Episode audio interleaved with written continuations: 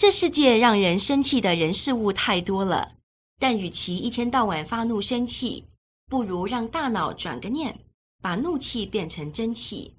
脑力全开协会会长小田全弘在他的著作《负面情绪的逆思考术》中提出，从思考控制、情绪缓和、瑜伽练习到体质改变，熟悉十二大练习，就可以化怒气为正向改变。我们人类每天都会抱持各种负面情绪，负面情绪大致可分为五种：愤怒、不得不做的义务感。后悔、不安、不满，我们可以从学习控制愤怒情绪的方法开始。首先，我们要了解负面情绪产生的机制，肯定会发现到某个现实，因为对某个现实感到厌恶或不愉快，才会出现负面情绪。于是，大家往往会以为负面情绪是源自于负面现实。但其实问题不在于现实，这一点很重要。负面情绪会产生，是因为大脑认为原本应该这样的理想，与实际上却是那样的现实之间有落差，进而引发了负面的感受。假如有一个人想减肥，他的体重是八十公斤，而他想要瘦到六十公斤，理想和现实的距离有二十公斤，于是，他对二十公斤这个落差就会抱持真讨厌或不瘦不行的负面情绪。但如果是相扑力士呢？就算是八十公斤，也没有必要减肥，反而还需要增加重量吧？又或是自己的女友喜欢肉肉的男生，对你说“我喜欢壮壮的你”的话，那就没必要减肥到六十公斤了吧？其实。体重八十公斤这个现实，无轻重或好坏之分，只是八十公斤这个体重跟自己想变成这样的理想有差距，才会变成问题。理想和现实的距离，正是负面情绪产生的原因。此距离越大，负面的烦闷感也会越大。该怎么做才能解决这个问题呢？方法有两种。一是让现实接近理想，二是接受现实，消除差距感受。其中，让现实接近理想是有效的方法，但实际上相当不容易。八十公斤要变成六十公斤，就必须减重二十公斤，这需要非常严苛的减重吧？但只要意志够强，就能实现。另一方面，接受现实。消除差距感受，则可在脑中进行操作。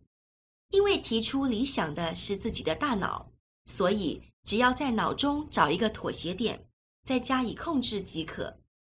那该如何控制第一号负面情绪——愤怒呢？在那之前，先试着想想，愤怒是如何产生的吧。愤怒产生的前提在于下意识以为。对方应该照自己的期待行动，换句话说，心中会有“我都做到这种地步了，对方当然会拿出成果吧”或“这是正确的，对方应该会遵从我的意见吧”之类的期待。然而，他人的行动却不如所愿。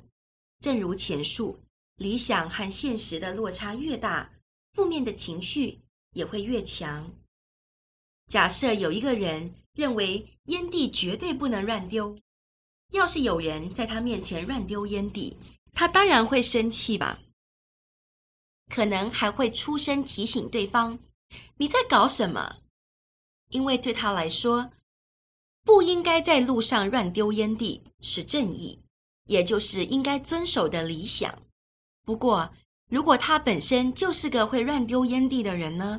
那么，就算眼前有人乱丢烟蒂，他也无关紧要，甚至可能不会注意到，因为他的脑中没有不该乱丢烟蒂的理想。特别是自己信仰的价值观或信念被无视时，人类会感到盛怒难抑。倘若在信念坚定到认为乱丢烟蒂是犯罪的人面前乱丢，更会让他怒不可遏吧？自己的价值观或信念被否定。就等于自身的存在价值被否定一样。这么说一点都不为过。认为自己所珍惜的信念或价值观，他人也要珍惜的这种理想，换来被否定的现实，这个落差会变成愤怒而显露在外。落差越大，愤怒也会越剧烈。愤怒的情绪不会消失，但可以控制。那该怎么做才好呢？愤怒达到巅峰是瞬间的事。我们常会因为别人对自己做了什么，或是说了什么，而顿时大发雷霆。愤怒的情绪会一下子在脑中涌现。如果放着不管，愤怒的毒素就会逐渐流通全身。真该死！绝对无法原谅，等负面情绪会逐渐攀升，使自己感到痛苦。此时，你可以学习让大脑采取灵魂出窍法，也就是在感受到愤怒的瞬间，出现另一个自己，对自己说：“你现在很生气吧？我想也是，但不要紧，那种事情无所谓的。”或许有人会觉得，就这么简单吗？但奇妙的是，愤怒的程度会瞬间下降。客观地告诉自己，心中的怒火便会稍微减轻，也会比较容易看见周围的状况。